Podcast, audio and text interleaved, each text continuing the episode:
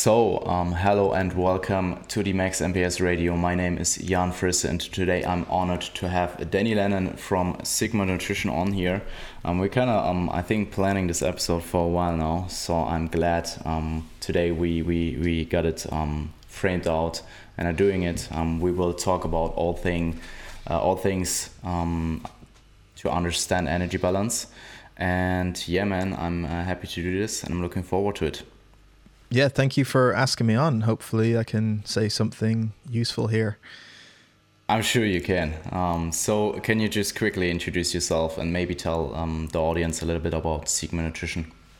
Sure. So, I run a company called Sigma Nutrition with the goal of putting out evidence based content on nutritional science primarily, but we also talk about related things like uh, sleep, health science, performance, and so on.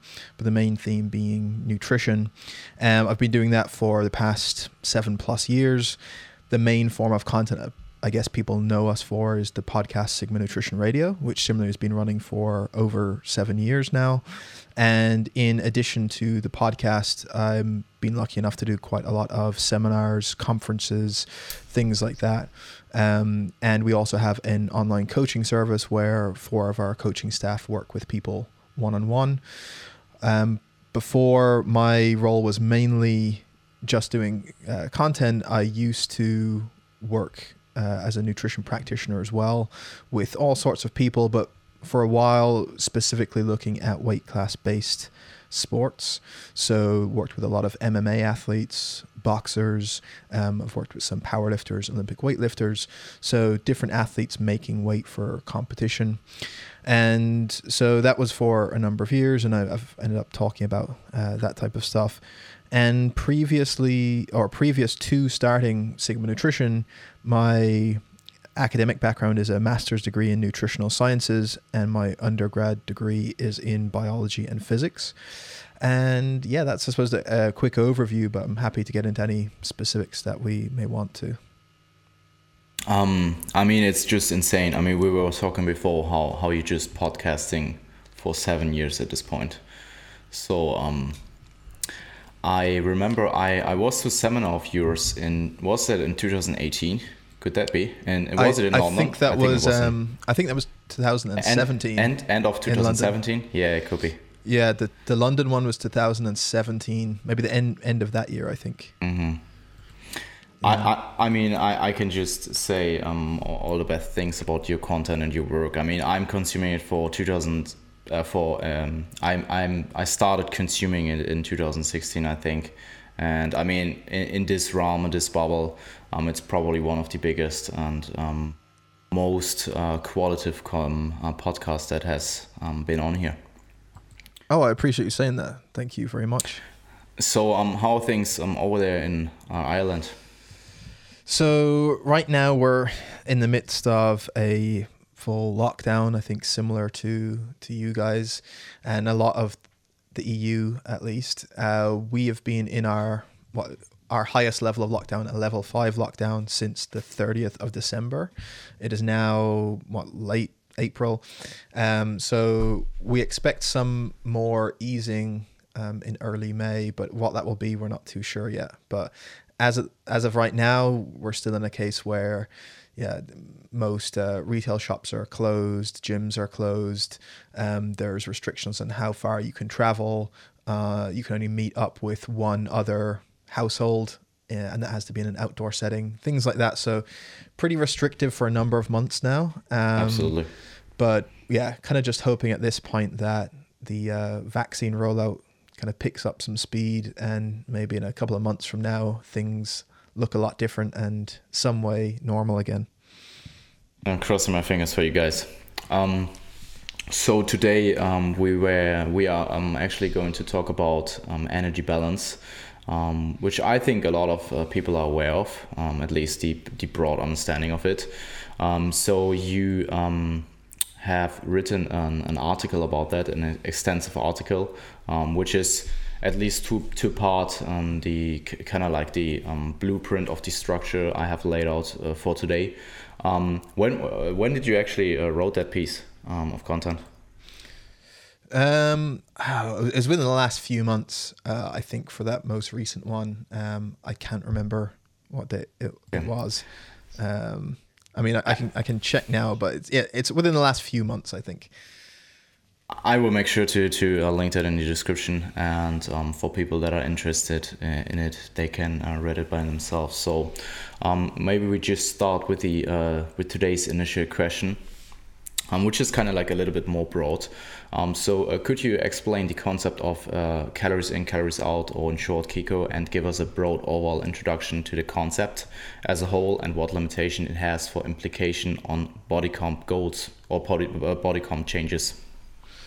Cool. So I'll give maybe some of the basics that I'm sure much of your audience will already be aware of, and then as we go on, we can build up in levels of complexity because there are some interesting nuances related to energy balance that are not so obvious at the outset. But to to to start with the most basic understanding, the energy balance equation, or calories in, calories out, simply refers to how much energy is coming into the system, and the system in this case being the body, and leaving it. And the net difference between those two will tell us how much energy is either lost from the body or stored within the body. So the energy in, or the calories in, is relatively simple. That is the calorie content of the foods we are consuming.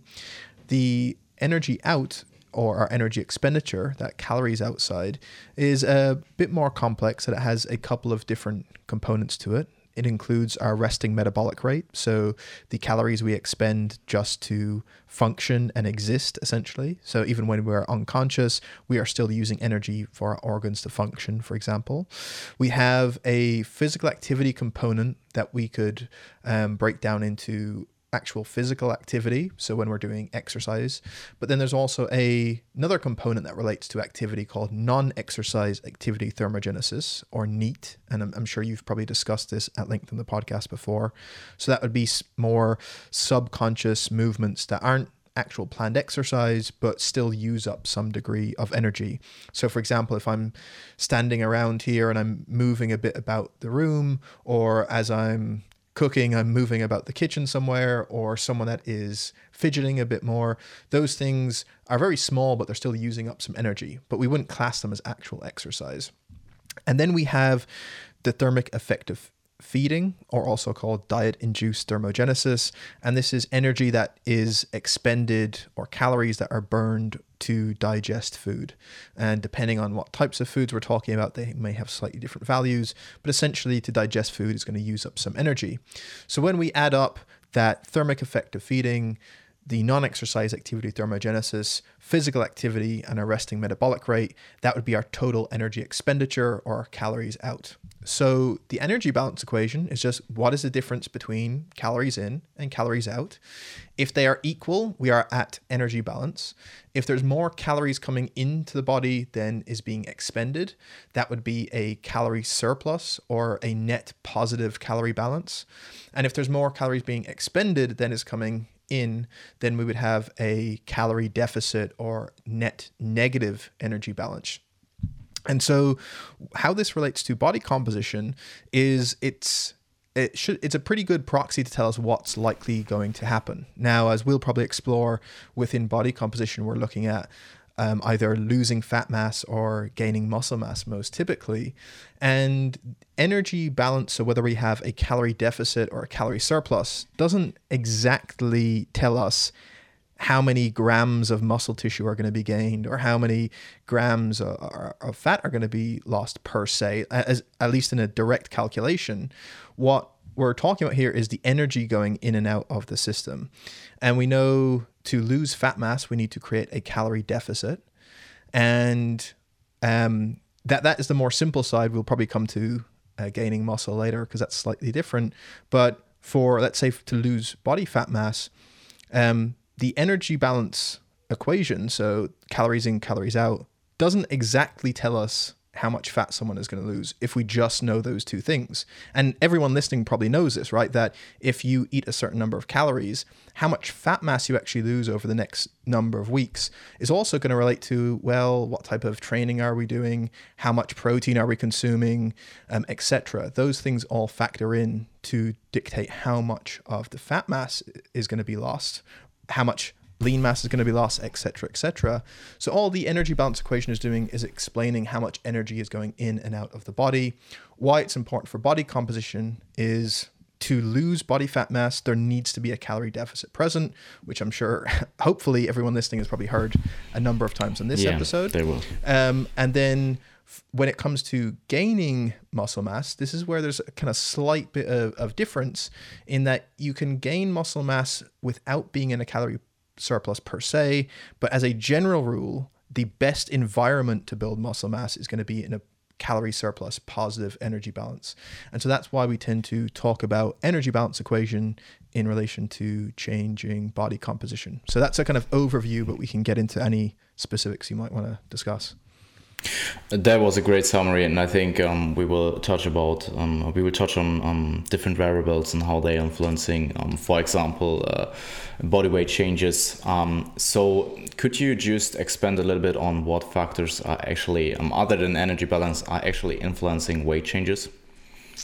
Sure. So when it comes to a change in our weight, um, so in other words, our total body mass, there's first we can break that down into two separate components. One is actual changes in tissue, which is what we care about in with when changing body composition, and really, uh, bodybuilding generally is concerned with the changing of two types of tissue. One is fat tissue and one is muscle tissue. So changing the amount of fat tissue we have or the amount of muscle tissue we have will obviously have some impact on our total body mass.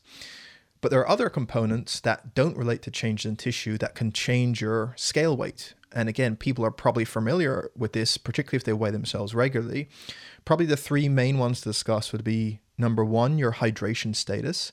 So, for example, if you dehydrate yourself, you will weigh less on a scale, so your body mass decreases, but you haven't changed the amount of mass uh, of tissue you have. So your body uh, fat hasn't changed and your muscle mass hasn't changed, but your scale weight has changed. So total body water will dictate a change in mass.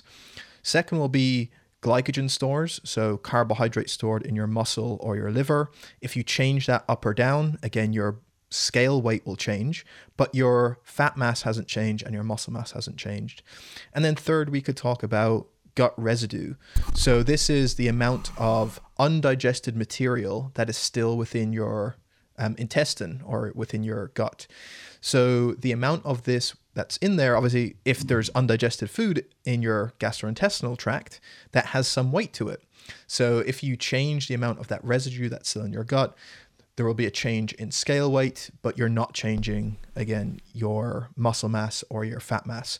So those are all components that can change your scale weight.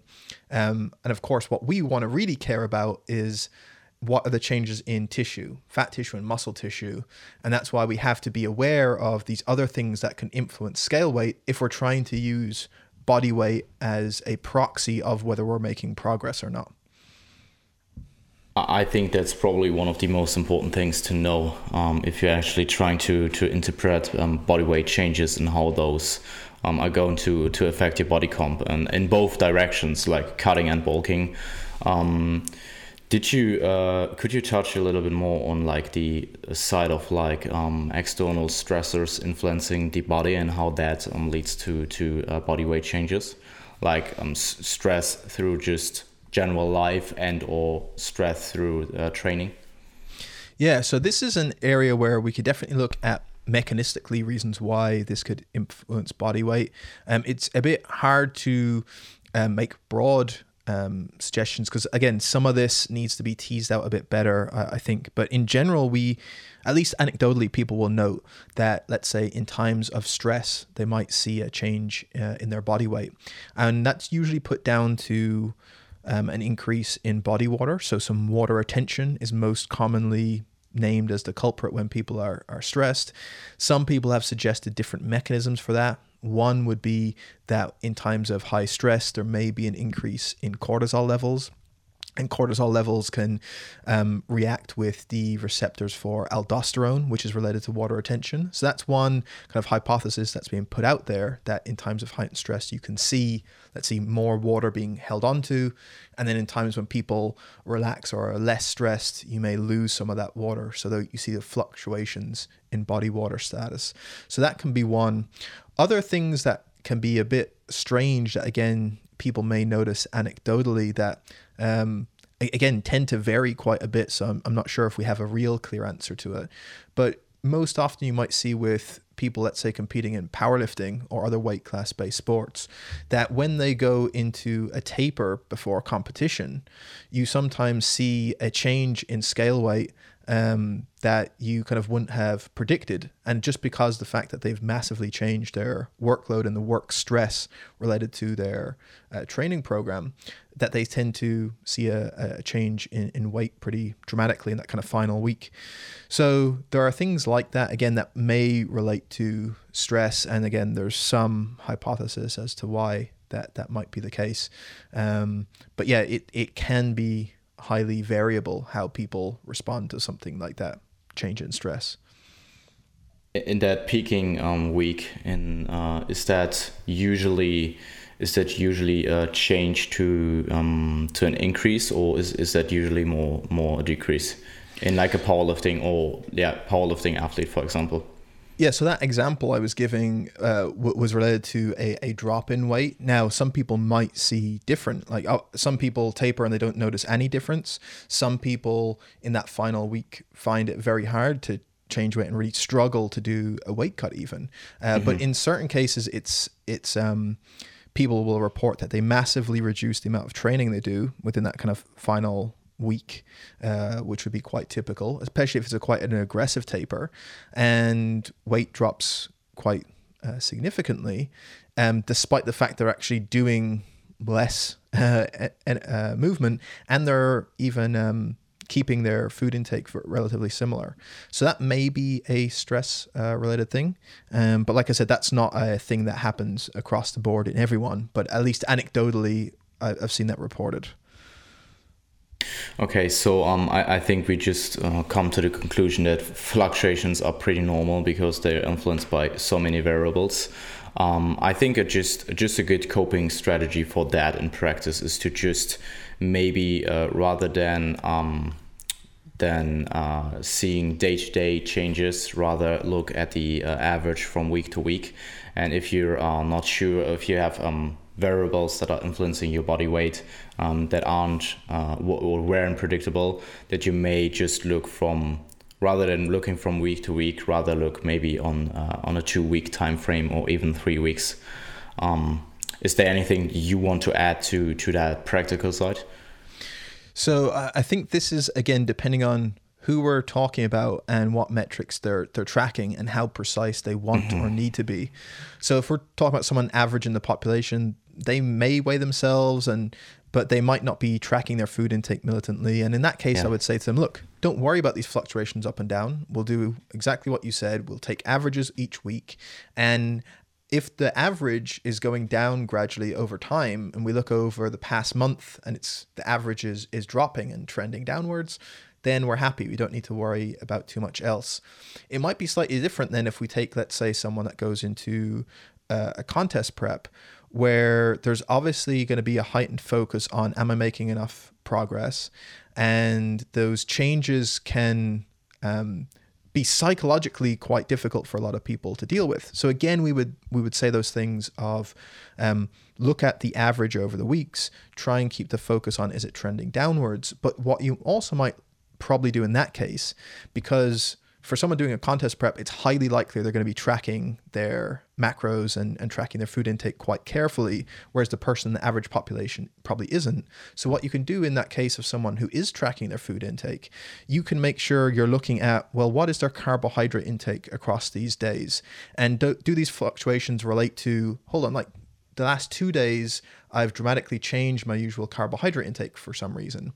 Um, either they're doing they do it by accident, or maybe they do a planned refeed or something like that, or they do low carb days, something that would explain the change or the fluctuation in weight. Similar, you they might they might note that oh hold on, my fiber intake has dramatically changed over the last day or two for whatever reason. That might explain it. They can also track their fluid intake, and if they realize oh actually I got um, I wasn't paying enough attention and my fluid intake wasn't as high as it usually is, and I drank a liter and a half or two liters less than normal, then that explains why maybe I have a bigger drop than I'd planned, mm-hmm. etc. So I think you can kind of, um, in those cases where you're tracking all those metrics, you can keep them more similar. That would cut down on the chance of there being these massive fluctuations. Or if you do see a fluctuation, you'll be able to explain it a bit better. So um, yeah, depending on if someone is tracking a lot of that stuff or not, it may be easier to not see wild fluctuations. Um, yeah, I think that makes total sense. Um, I think from in, in, like a body composition or in like a bodybuilding setting um, in physique sports, um, you are definitely also um, mainly looking at um, body comp changes in pictures as well, uh, especially in like a diet setting where you can um, see changes from week to week. Mm. Um, but I mean, it could be even that like from that you that your look is is not get uh, is not good and you didn't lost weight um, or you didn't lose weight. So you're in a situation where you're uh, you weight you weight, for example, maintained, and you look worse. So what are you doing? Um, you could even cut further. I mean, that's totally depending on your schedule as well, and how much time you have, and how much puffer you eventually planned um, into into there as well. Um, but I think it's just really useful to track at least the basic variables in, for example, a contest prep setting, and then um, looking at the metrics, like you said, and um, see if there's maybe a trend that uh, may have influenced your your, bo- your body uh, weight and uh, even like your visual um, body composition in pictures. Yeah, um, I, and I think that's even more crucial when because the problem with investing too much in what your scale weight is going to be, particularly on a specific day, um, and you're not taking into account like those averages or those trends, or you're not looking at pictures and trying to be a bit more objective. Do I am I looking better?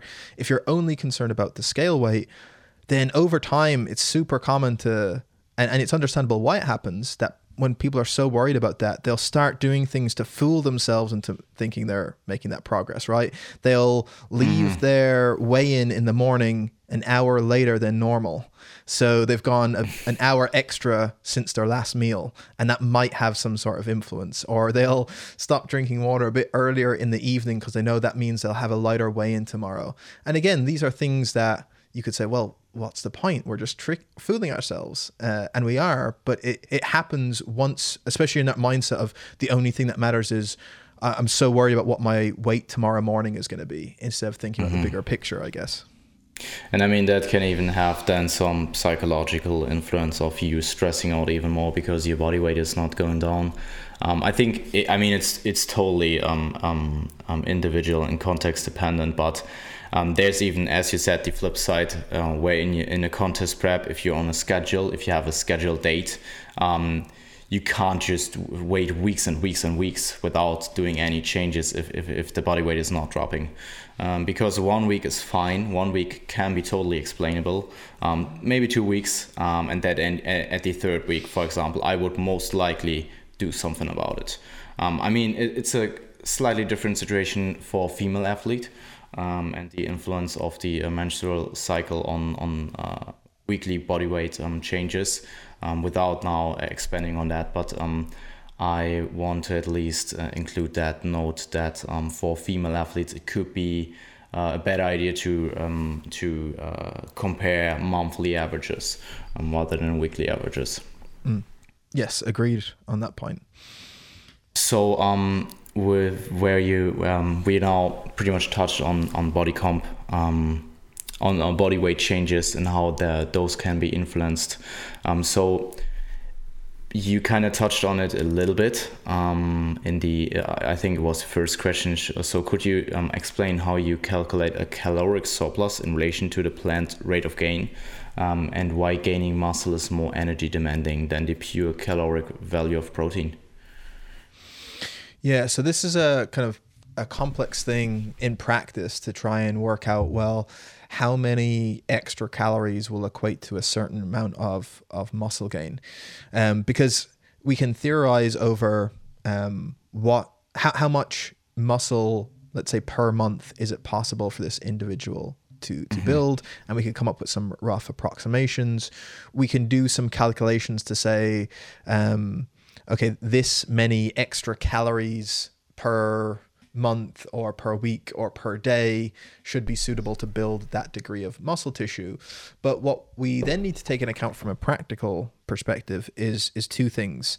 Um, number one, the gain in weight is going to be more than the actual gain in muscle tissue, mm. and it actually might be um, a, a, significant amount more, particularly if we're trying to go through a phase where if we're monitoring, let's say, body weight as one one metric from week to week, to be really sure that we're gaining muscle, um, to detect a, a change. Uh, would be very difficult at the actual rates of gain of muscle tissue. So let's take a hypothetical person you're working with, and let's say it's possible for them maybe to gain 0.3 kilos in a month of actual new muscle tissue. To try and track that, if we're trying to calculate the exact calorie surplus, that would lead to only that gain in muscle tissue and no extra body fat, for example, would be so difficult to detect week to week because those slight changes would be more than enough to be explained by just some random fluctuation. So that's why typically people are probably going to go a bit faster than the the rate of uh, or the amount of muscle tissue they're looking to build. The second thing that I think is probably even more practically important um, as to why some of these calculations might not be um, uh, or don't play out as you would plan based on paper is that to have a certain degree of a calorie surplus is not the same thing as how many ex- extra calories above maintenance is this person going to need to eat. Um, so let, let, let, me explain that a bit. We know that there's metabolic adaptations that occur when we undereat, but also when we overeat.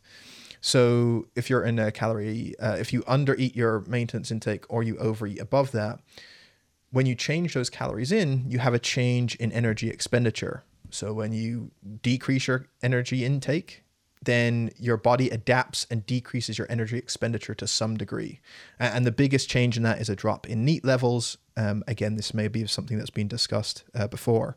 You also have the reverse happen when someone goes into an overfeeding state and they increase their food intake. You also get an increase in their energy expenditure. So that means, let's say we had it worked out perfectly based on the uh, energy value of of certain amount of tissue that we're going to build and so on and we worked out that it's 100 calories or 150 calories or, or whatever of a surplus this individual might need to build that degree of muscle tissue in a month. Um, then increasing their food intake above maintenance by that amount doesn't mean they're in a 100 calorie surplus now because there's going to be an increase in energy expenditure mm-hmm. uh, most likely. The same way the reverse would happen if we decrease intake. And then we know that that metabolic adaptation is highly variable from person to person. So you overfeed one person by 500 calories and they get a large increase in expenditure. You overfeed someone else that has a similar maintenance intake by the same amount of calories and they don't have as strong a, of a metabolic adaptation. Now you increase both individuals by 500 calories, but their actual surplus is, is very different.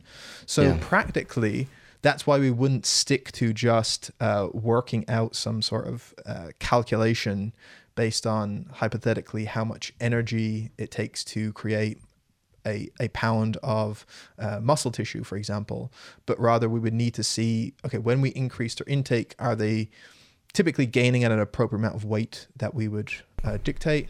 And that's one way. Now, of course, uh, I would acknowledge there's some coaches that don't necessarily do that. They would put in an extra amount of food and then would base it on how is the athlete performing, maybe how the athlete is looking, and mm. so on. Uh, particularly for gaining phases over a long period of time, uh, they might not be as worried about seeing an, a specific rise in weight gain.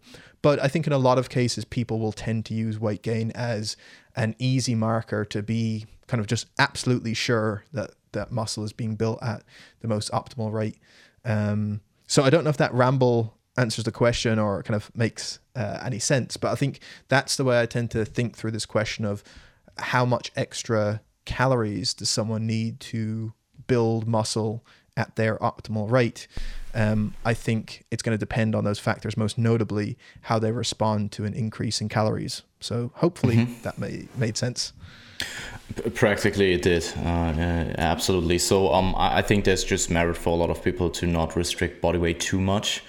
Um, so not, let's say, um, going under a specific um, really low rate of gain because at some point you are only really like it could be that you just um, gained really really slightly for one or two weeks and then you lose a bit and then at uh, after three weeks you're pretty much at um, plus minus zero again so i think there's just like this quote unquote switch um, that you want to to switch from from an, from a caloric surplus um, that is most likely beneficial for anabolic um, environment or milieu um, to maximizing uh, muscle mass.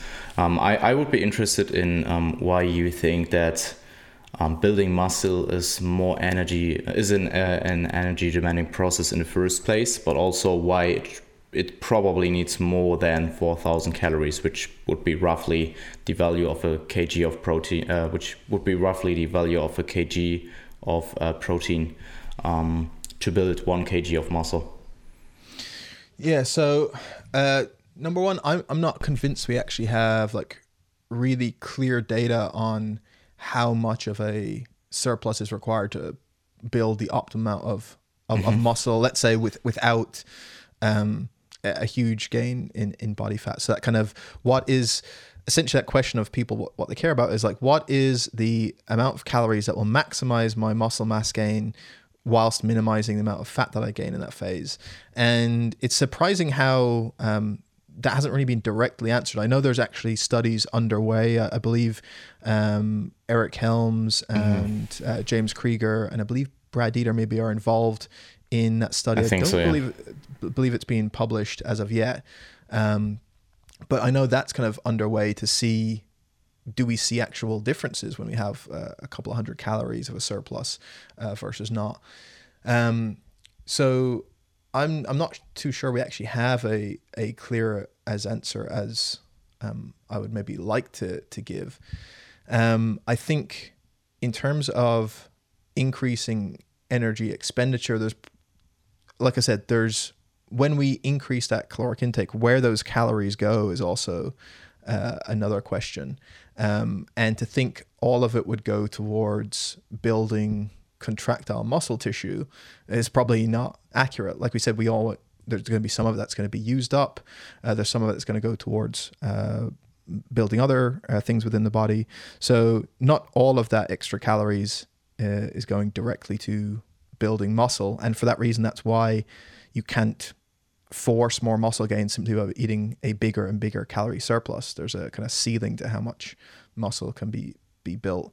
So I'm not sure I actually have a good answer to that question. There's probably people that have looked at those numbers a bit more specifically and have maybe done some kind of theoretical calculations of of uh, what in theory should should work out to be that precise number of um, a surplus that would mean maximal gain with no fat gain.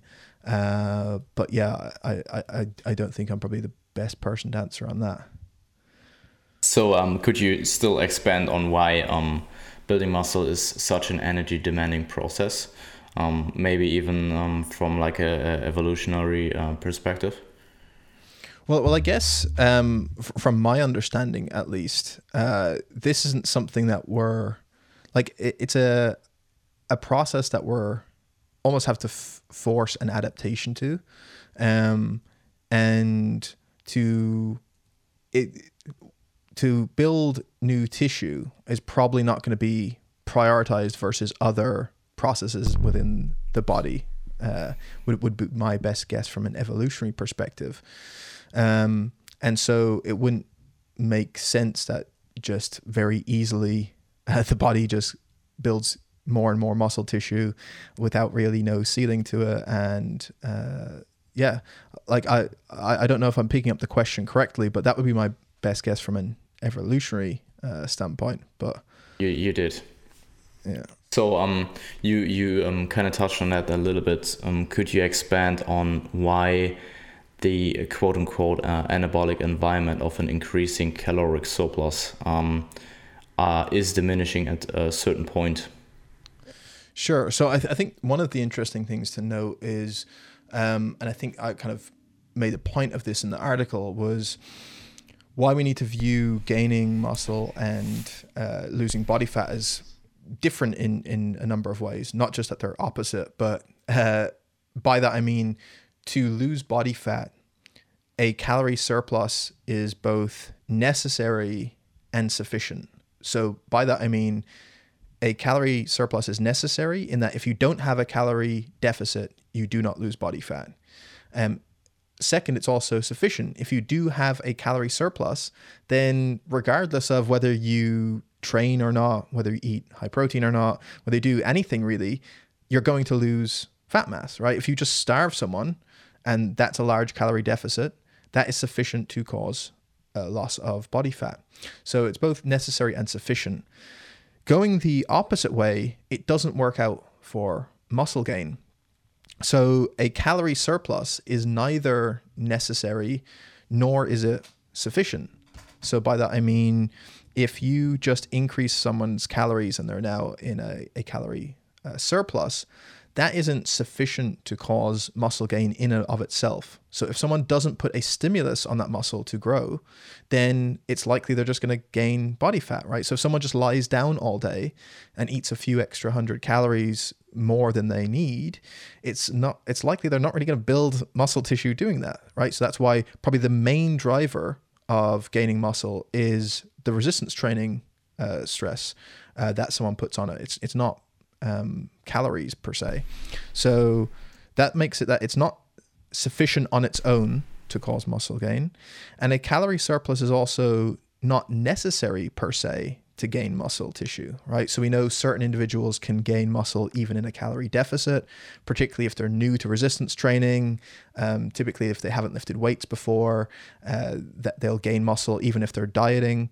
Uh, people who have had muscle and lost it previously, so they're coming back from an injury or a long time of not lifting weights, they can probably mm-hmm. gain muscle without going into a surplus. And then even a lot of people at that beginner and intermediate stage can go through I suppose generally what people refer to as as recomping, where just over a extended period of time, uh, they will see slight increases in muscle gain from just having a good quality training program and sufficient uh, protein intake, eating in and around maintenance, um, and doing all the things that support that. So. Um, yeah, it's different in that way that it's neither necessary or sufficient. However, what we're getting to is the question of, well, if we want to build the most amount of muscle possible, what is the best environment for that? And the best environment for that is a calorie uh, surplus. So I think that's um interesting point to note that it's it's not necessary per se, but it is the best environment for that. Um, and there's a cap on how much muscle uh, you can build in any period of time. And so, like I said, the main driver of gaining muscle is not calories. The main driver is the resistance training stimulus. Calories are just there to support that. So the calorie surplus supports it. So I think Eric Helms has a lovely phrase where he says uh, that calories aren't the driver, they're permissive to doing so, right? So to gain rate uh, muscle mass at the fastest rate, then an anabolic environment is permissive to do so, but the main thing driving that is the actual resistance training adaptations.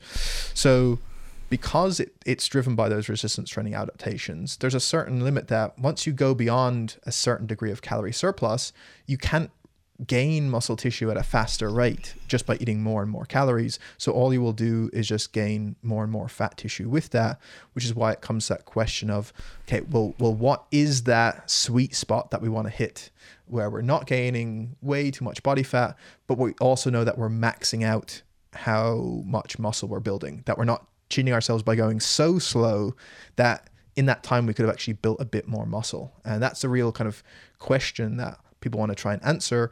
Um, and there's a couple of different schools of thought of the best way to do that, but I think that's the the general direction that people want to go. So hopefully that answers the question in a long roundabout way. Would you say that um, if you increase calories and that leads to um, even more um, performance, uh, which would lead to uh, at least theoretically a, a, better or bigger stimuli, um, would you say that then increasing the caloric surplus would also lead to more muscle gaining? Yeah, I, I mean, um, definitely more calories has that benefit if it's going to drive uh, performance adaptations for sure, uh, or, or, performance, and then then in turn that performance uh, is going to drive progress, particularly when you stack it over a long period of time.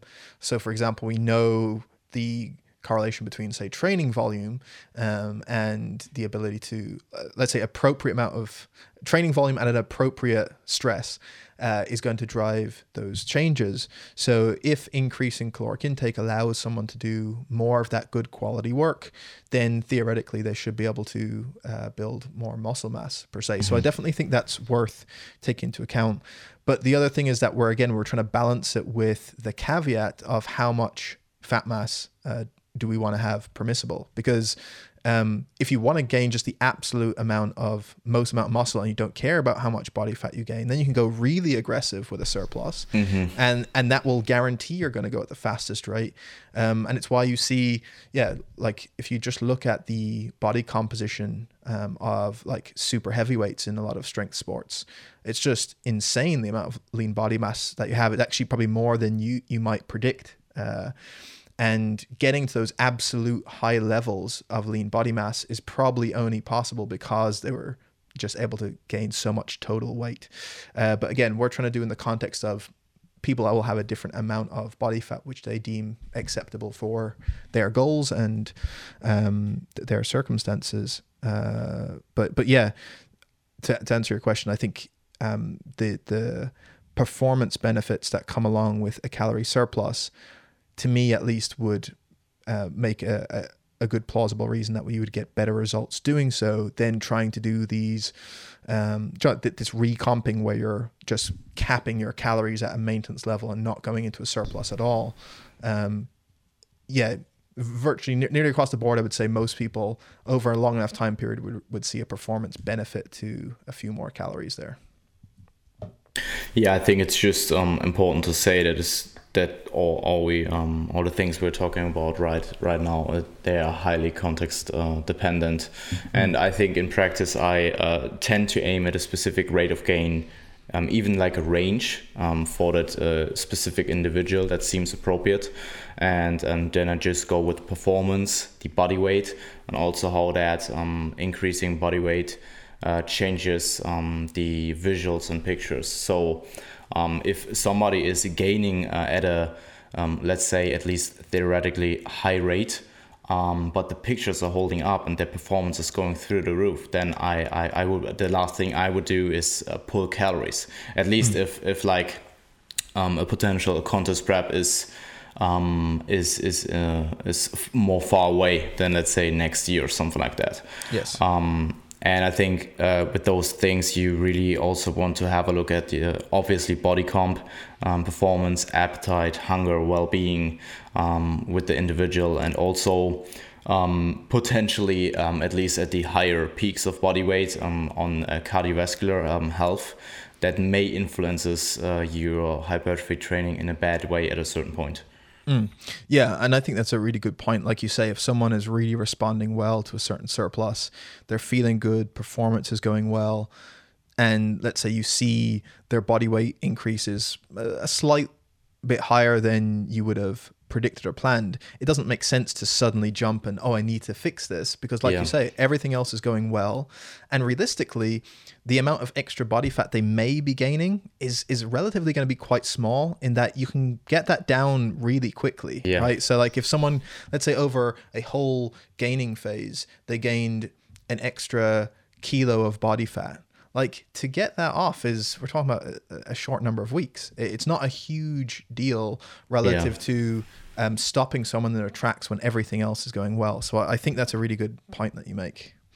I, I mean, even if it's even if it's more than one kg, um, if you're mm. at least if you have some dieting experience, um, you can lose that the, those few kgs in in a matter of weeks.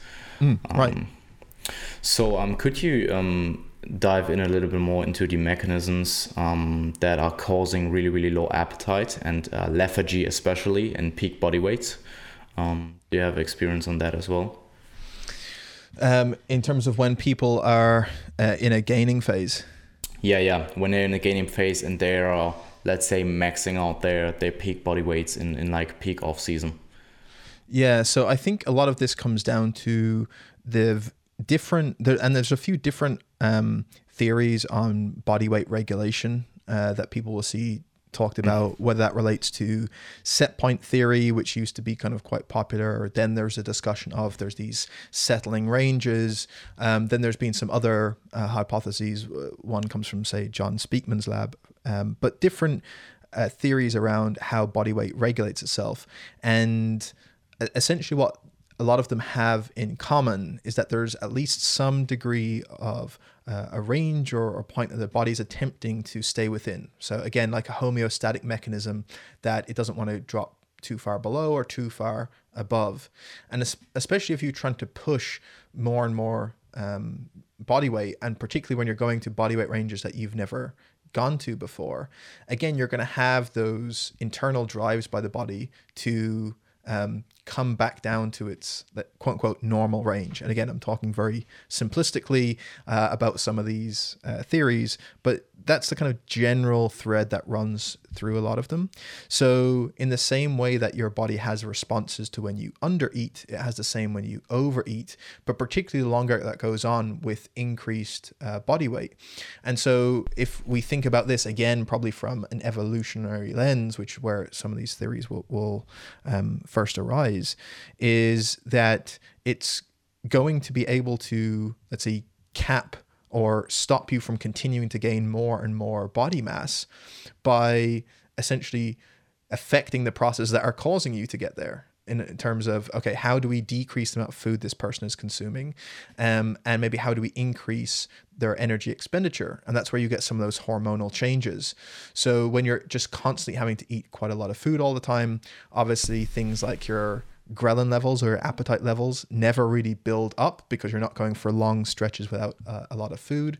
You'll have changes in, let's say, the hormone uh, leptin, which is influences both intake and expenditure. So leptin is a hormone that is secreted by your fat cells. And when you have a lot of circulating leptin, that essentially tells your body, hey, we've got a lot of stored energy. We're, we're pretty good.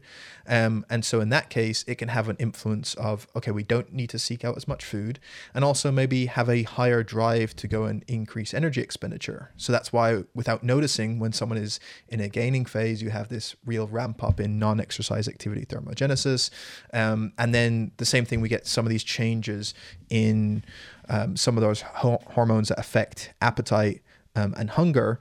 And so yeah, people typically are just gonna um, not feel hungry, but yet still need to eat a lot more calories, which is why people then have to resort to things like, well, how can I make more meals more palatable? Maybe I need to increase my meal frequency to get foods in. Maybe I need to even uh, decrease the um, or increase the the calorie density of some of these meal options. So take out things that are very low calorie density foods, um, and so on, as ways to stay hitting those calorie intakes, even though they uh, don't want to eat. Um, and so yeah, they are they're essentially all adaptations by the body to not continually see this rise in body weight, and there seems to be at least some type of range that it's trying to.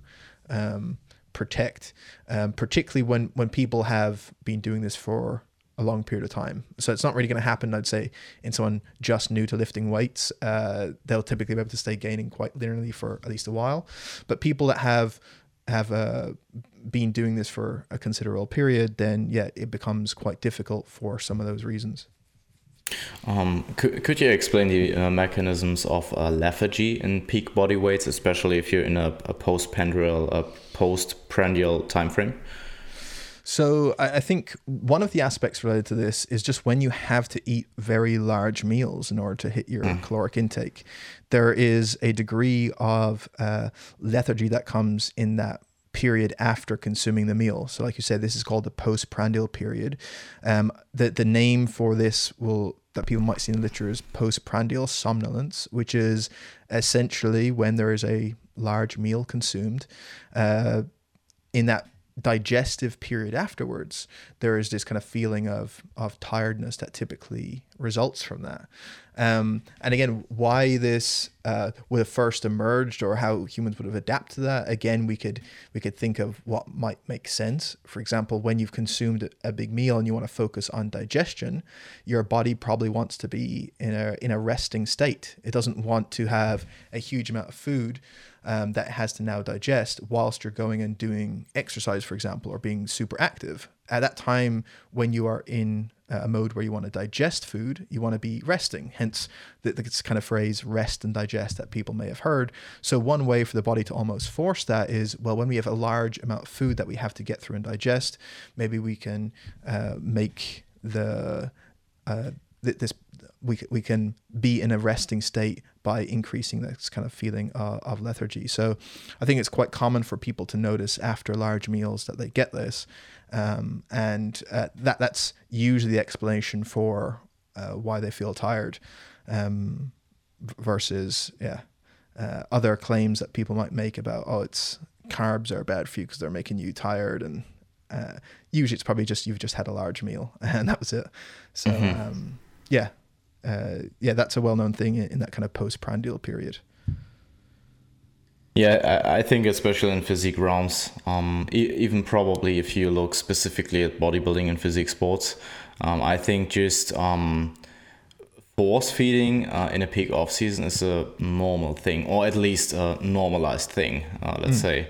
Um, and I think for peak body weights, it's just uh, really important to know when to uh, drop back um, so you just don't push it for the sake of pushing it, um, and you, let's say, all all the markers that we um, established are um, um, uh, directing in a in a in a um, in a direction where you should probably lose some body weight before you continue to gain.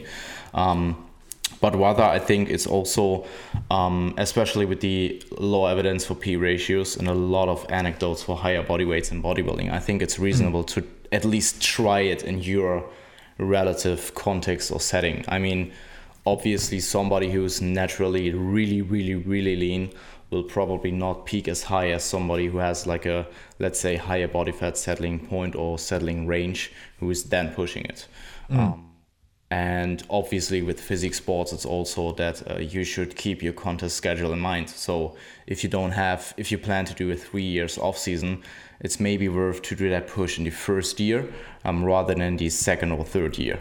Um, right. Because yeah, at some point you have to lose it again. Um, at yes. least, at least partly. Uh, yeah. Yeah, I, I think you're right. I think it, it is prudent to have that whilst you're still feeling like you can do it and it's not becoming a huge deal to get more food in, to continue riding that wave and kind of pushing where you can get to in terms of that that peak body weight. But like you said, being very mindful of okay what does my timeline look like for my next contest prep and therefore how far above this do i want to go uh, and i think um, i've seen for example alberto nunez i think uh, has been one person that i know yeah. um, is very clear on okay based on their timeline of how long this off season is going to be that will dictate how how much of an increase above their stage weight um, that I'm going to allow that person to go. So the longer that they're going to have, obviously they can allow them to drift to a higher uh, point. Um, but again, it's just the idea of knowing that that you want to be starting your your prep in a position that's not going to make it a complete mess. All right, so just keep that in mind. Uh, but yeah, be able to push those uh, boundaries when you need to, I guess. And I mean, if you have more to lose, then you should at least plan in more time and um, maybe even frame out the diet even more. That you have a diet before the diet, then a period of maintenance or slow rate of gain before you then actually do your prep. Um, yes. I think Alberto is actually a guy who's naturally relatively lean, um, who still at this point in his career pushes it, um, but who also has done like incredible push-ups. I think he was 230 pounds or something like that in, in the past in his uh, 20s. And um, I mean, uh, they're probably a little bit too much for, for his uh, frame and training age and um, even body height. Yeah, because he because he's interesting when you hear him talk about some of that stuff of how yeah going to uh, that extreme, but but then in the years since kind of finding where that sweet spot is. Mm-hmm. Um, and yeah, um, I think he's a lot of of wisdom um, in that um, that that he passes on. So yeah, that's a really interesting case for people to to look through and hear his analysis of it himself. Mm-hmm. And I mean, the guy is still not not uh, holding himself back in in in at least in the in the recent uh, off season that he's doing right now. I think maybe in the in the one before or even the one before that, I think uh, retrospectively he's um, talking about how he maybe stayed a little bit too lean there. Um, mm. So yeah, I, I mean, um, I actually have the question, the last question, um, which was, could you explain what happens on average on the uh, CICO equation when you peak off season? I think we kind of explained that anyway, mm. right? Or do you want to add something to, to that question? No, I think we did a, a good job, and um, it, but if there are any follow up questions that people have that that wasn't clear, I'm happy to take them. But I think um, most of those ideas of how this might relate at that off season phase hopefully should make sense on on what we've covered so far. I think we we we we covered that pretty well. So um, coming up, um, actually, um, it, it is um, at least in my realm, um, um, it, it got more. It, recently got more into common practice that um, maintaining a peak weight, uh, a peak weight in, in, in, like an off season or even like pre um, contest prep or pre long diet um, before.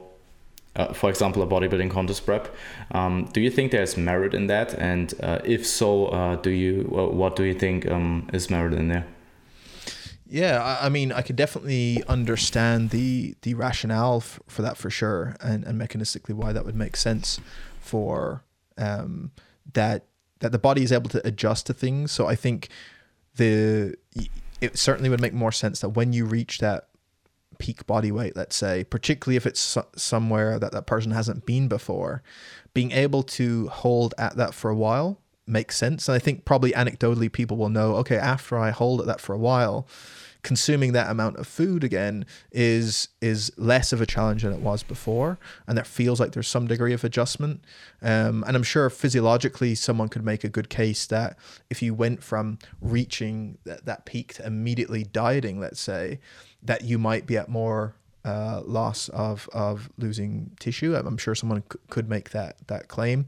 I, am not too sure if we actually know for sure what the differences would be, um, but yeah, I, I mean that that makes sense to me, both physiologically it has some merit i guess um, but even behaviorally i think there's a lot of utility mm. in using those phases where body weight is being held constant as people transition which i guess is kind of quite a, a popular strategy now as people are moving through different phases to kind of use some degree of a uh, maintenance block to to hold weight stable for at least a certain period of time um, so yeah, it, it, it, would make sense to, to, me that someone would do it, but I, I don't know if we can definitively say uh, one way is 100% better than another way or there's a clear significant difference. At least I'm unaware of. I'm not too sure. Um, yeah, I think the the rationales mainly um, if you if you do um, if you go hypercaloric after uh, that that hypercaloric phase that you are making that weight and current muscle uh, muscle mass more uh, homeostatic um, through holding it mm. um, rather than immediately going from gaining to cutting. And I think um, in a in a gaining phase, um, kind of to to break up your your gaining blocks, um, you mainly do it to um, reestablish hunger for example at least on the nutrition side i mean we're not we're not diving into the training side this uh, mm. in this podcast but on the nutritional side it's probably mainly due to um, appetite and hunger reasons and i think um, I mean, you could um, maybe you can dive in there a, a, little bit more mechanistically, but I think recomping at least at a more as a more advanced athlete is probably even easier at a higher body weight than on a lower body weight. Mm. Um, at least yeah. that will make sense to me. Um, yeah. So so yeah, and, and I think that that idea of holding that weight stable so there isn't a larger drop in, in muscle mass like it, it seems like i can see that being plausible uh, biologically but i think it's also worth noting there's probably a lot of practical upsides too of if we think going from the amount of food intake someone has when they when they've reached that peak body weight to what they might be dieting on um, is probably a significant jump uh, versus if they did that stepwise, going from that kind of gaining phase down to a maintenance phase before dipping into a, a dieting phase. Um, yeah, it's just a less of a drastic change to what the diet looks like and the total amount they're consuming. Um, so there's there's practical utility in addition to that kind of biological plausibility. So, um, do you think it's uh, more likely for an advanced athlete to um, to productively recomp at a higher body weight than at a lower body weight, or in general a higher body fat as well? Um, I can, I can, I, I have seen uh, that point made and I can understand that rationale. I, I, I don't know uh, is the honest answer what what, what we see, but uh, yeah, I, I actually don't know. Yeah, um, and that's totally fine. I, I was just asking, maybe you have some thoughts about it, um, rather than, I mean, for all those things we're probably uh, uh, at least for, for a lot of things we're discussing here we don't really have a definitive answer yet.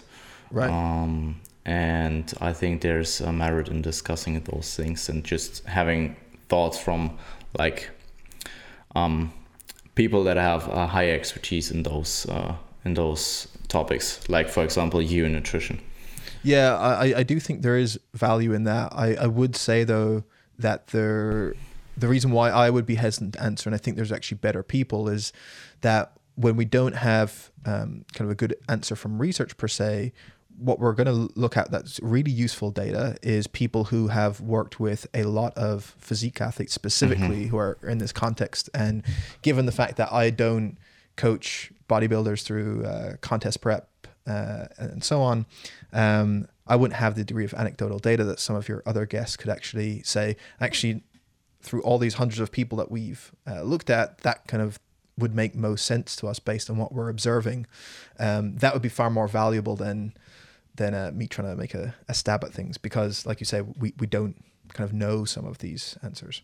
And that's totally um, that's first and foremost an honest answer and a good answer as well. I mean, super important to say um, if you don't know something. Yeah, and there's lots of things I don't know, so I'm I'm good at saying it. um, I, I mean you I, I I mean you can correct me, but you're more of a generalist in the nutrition side anyway. Or um, what what fields are you actually? Is there any field in nutrition right now that you are um, um, at this point specializing in? I mean, I know you you are quite into the circadian rhythm side.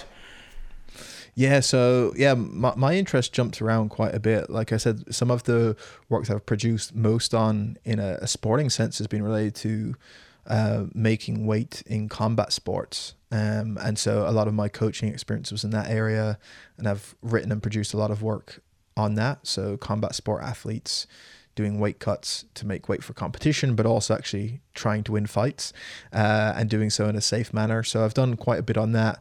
And then on more of the nutrition for health side, I would say probably over the last couple of years, some of the big topics that that we've tended to put out information on relate to, like say, circadian rhythms or this area of chrononutrition.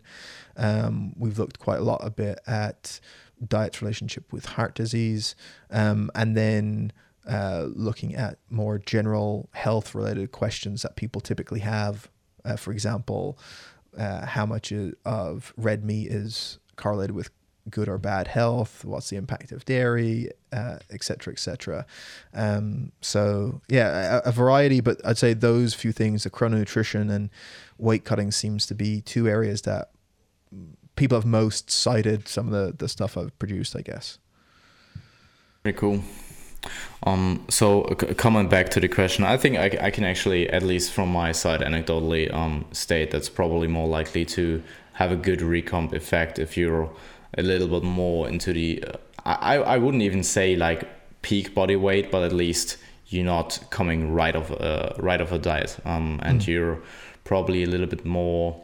Um, you you're past let's say month where more um, where where like a hypercaloric phase rather than uh, a hypercaloric phase. So, um, I mean, it, it makes sense for me to not mm. come out of a diet and then recomp for months. Mm. Um, but rather right. do, or at least, I mean, even if it's only one month, um, because if you're coming out of a diet and you don't have a contest coming up, you want to maximize muscle gain, and you, as we established, you right. more likely do that in a caloric surplus, at least if you're somewhat advanced.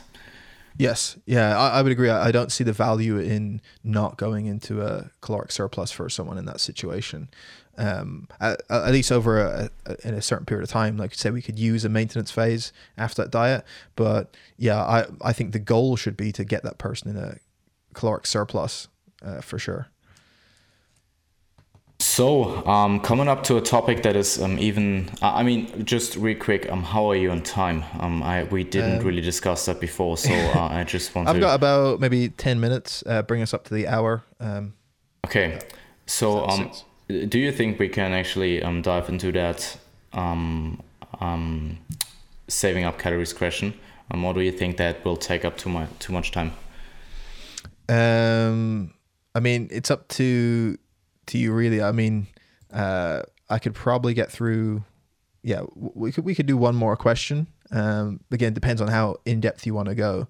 Uh, if if it's something that you want a longer discussion on, we could we could definitely do um, this another time again for for part two. But if it's if you think it's going to be a relatively short one, we can do that now. Um, maybe we can just um, to to cap this off, um, then go into the last question, which was uh, which was basically, um, could you um, broadly explain what happens on average um, to the CICO equation when you're deep in prep? I think that's yeah. more related to the topic than the other question. I mean, it's definitely sure. a super interesting question and I think really valuable, but I think it's just not, uh, we will probably not get that through in 10 minutes. At least yeah. not with the detail you, you can explain it. Yeah, yeah, I think there's yeah, uh, there'd be more more to say about that. So I, I think um, the question of what happens with energy balance when someone is deep in a contest prep should probably hopefully make sense to people now that they've that we've discussed kind of what happens in a surplus or even in any uh, what we we actually touched on a bit with the dieting situation. Um, but essentially during a contest prep this is a prolonged period of a caloric deficit.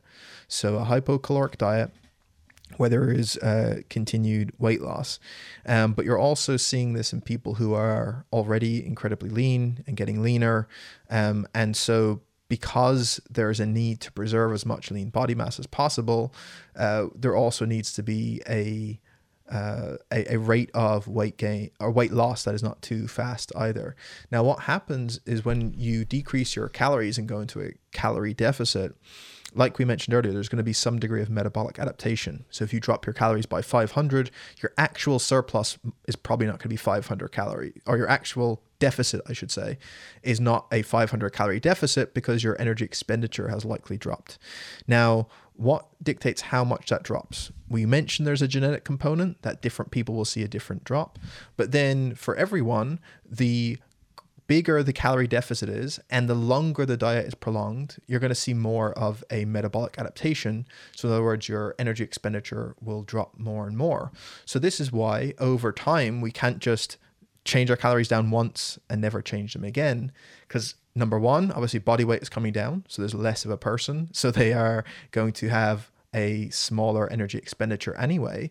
But then there's also a greater metabolic adaptation where they're actually going to be using up less energy from non exercise activity, thermogenesis, and even physical activity, let's say. And they're eating less food, so that thermic effect of feeding is, is slightly down. But the main drop is going to be in non exercise activity, thermogenesis. And that's going to drop more the greater the deficit and the longer it's prolonged. So the deeper someone goes into a contest prep, there's going to be a greater decrease in that energy expenditure, and so a certain degree of uh, of uh, the calories that have been reduced at lower level will the the deficit will shrink and shrink to the point where it becomes like not very significant that there's no real change being observed. Hence why the coach will get the the the calories target downwards over time more and more in order to keep the rate of change going at the same time. So that's what you're seeing, that you're seeing um, that those metabolic adaptations and that decrease primarily in NEAT levels due to being in a prolonged uh, caloric deficit. Uh, hence why calories are going to get really low uh, in the, the tail end of uh, prep. Um, yeah, I, I definitely have some seen. I uh, have seen some uh, pretty wacky stuff. Um, also, um, when looking at pushing someone's body weight, um, you sometimes just see um, increases in um, total energy expenditure or decreases in total energy expenditure that are really, at least on paper, don't really make sense. At least if you uh, have the context of, let's say, the last few months um, of diet or um, even uh, gaining phase. Um, and I think it's just um, more of a matter how you adjust and where, versus where you start mm. in, in both directions.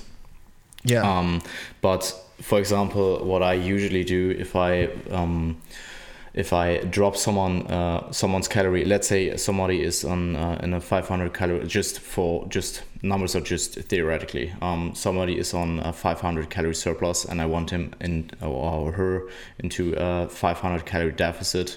Um, so it's a 1,000 calorie drop. I usually, um, if I want to induce that 500 calorie um, um, caloric deficit, I usually go in and reduce it even further uh, by 100 calories to mm. uh, compensate the uh, com- to compensate less thermic effect of feeding, um, mm. because you you dropped a total of 1,000 uh, calories. Um, so things like that um, are probably useful, um, mm. and I mean, deep in prep is is a situation that is so individual from person to person and some people just have to go really really low um, yeah. and um, i mean some female uh, athletes even um, are, are, likely to lose their, their cycle as well and mm. it's it's such a filigrane state and you definitely have to be careful about it um, yeah for, yeah for sure i mean you, you can't do a contest prep and not go into what's known as low energy availability, mm-hmm. um, where you, you just you, you're not consuming enough to meet your body's needs, and so obviously in female athletes this will show up in the loss of the menstrual cycle for example. But you're going to see uh, many body systems negatively affected in both male and female athletes. Um, so yeah that's unavoidable due to the extremes that need to be got to to get that lean um, and the low calories. And then, like you say, the difference between individuals is, is very large because we, because we know those metabolic adaptations, particularly in changes in NEAT levels, vary by a huge amount uh, from person to person. And so that's why two people who started at the same weight, maybe even maintain weight on the same number of calories, um, end up having to diet on drastically different uh, so you can look at one person and like that's a good point. Oh, this is the the super lucky guy who's like mm-hmm. still eating uh, a, what for a contest prep seems like a huge amount of food and losing, and someone else eating basically nothing to try and get the same rate of change. Um, and again, they could be people that started at the same weight and usually maintain on the same number of calories, but what they need to get to in order to lose that that body weight can be different. Um, and the reason for that is the genetic difference in those metabolic adaptations. Yeah, um, and I, that's also one of the reasons why it really doesn't make uh, any sense to compare macros um, in, right. in individuals. Um, yeah. Yeah, you can't predict ahead of time.